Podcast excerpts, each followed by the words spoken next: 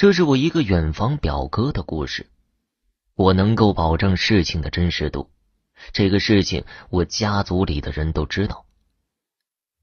我的这个表哥很信鬼神，并且逢庙必拜。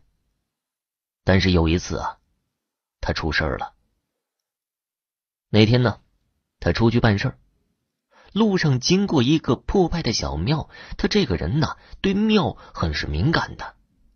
或许因为他对自己不满足吧，又希望神明可以帮助他，他见到庙就要拜一拜。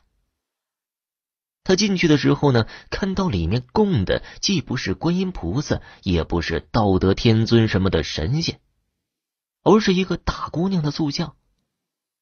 在中国道教，女神还是蛮多的，他也不管三七二十一了，跪下就拜求保佑。但是此后呢，他就遇到怪事儿了。比如啊，一个人在家睡觉的时候，往往会看到一个大姑娘站在他窗外看着他，看得他心里发毛。有的时候，他就觉得有人跟着他，一般都是走夜路的时候，什么话都不说，就那么跟着他。时间长了，他都要崩溃了。他担心被鬼给缠上了，而且是个很难缠的鬼，于是就去找了神婆。神婆说：“呀，他猜对了，确实被鬼缠上了。这个鬼呢，很显然是个女鬼，因为他都已经看到那个女鬼在窗户外看着他了。不过呢，这个女鬼和我们想象的鬼不一样，挺漂亮的，可能也就十六七岁的样子吧。”要说这要是个豆蔻梢头二月初的小姑娘来缠咱们，咱们不得乐的都不知道姓什么了。可是偏偏是一个女鬼，虽然女人和女鬼只差了一个字，但却真真属于两个世界。人鬼殊途，因为人与鬼接触了，阴气就吸收的多，这样人体就会阴阳失调。这样人就会得一些器官上的疾病或者内分泌紊乱。可是表哥偏偏就被鬼给缠上了，这神婆也没有办法。他说呀：“恐怕你得跟他结婚了。他这么缠着你，又不伤害你，就是这个意思。如果你拒绝呢，他可能恼羞成怒，后果不堪设想。但是如果你跟他结婚了，”那么你阴气入体太多，到时候你还是死。总之，你就是死定了，就是早死还是晚死的问题。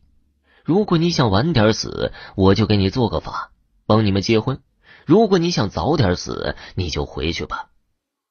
我表哥一想啊，多活一天是一天呢，反正也没办法了。而且万一这个女鬼是那种为了爱情可以牺牲的女子呢？到那个时候，他就求他放过他，他不就能一直活下去了吗？于是就让神婆帮忙，神婆就做法了，因为必须要查到这个女鬼的家在哪儿。虽然是 M 婚，但你看人家那么年轻，怎么说也是个黄花大姑娘鬼呀，还是要明媒正娶的。这一查不要紧呐，就查这个女鬼的家。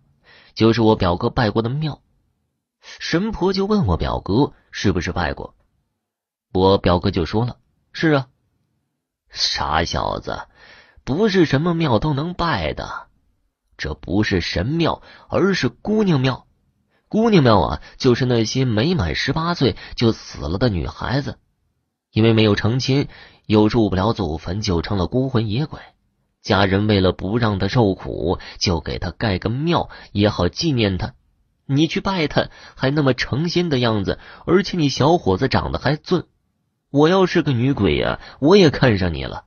这可不全怪人家姑娘啊，你这和那女鬼怎么说都算是自由恋爱，还是拜堂了吧？我表哥那年也就二十五六岁的样子。冥婚之后，他的身体日渐虚弱，两三年的光景，他就没法下地了。没过三十，人就没了。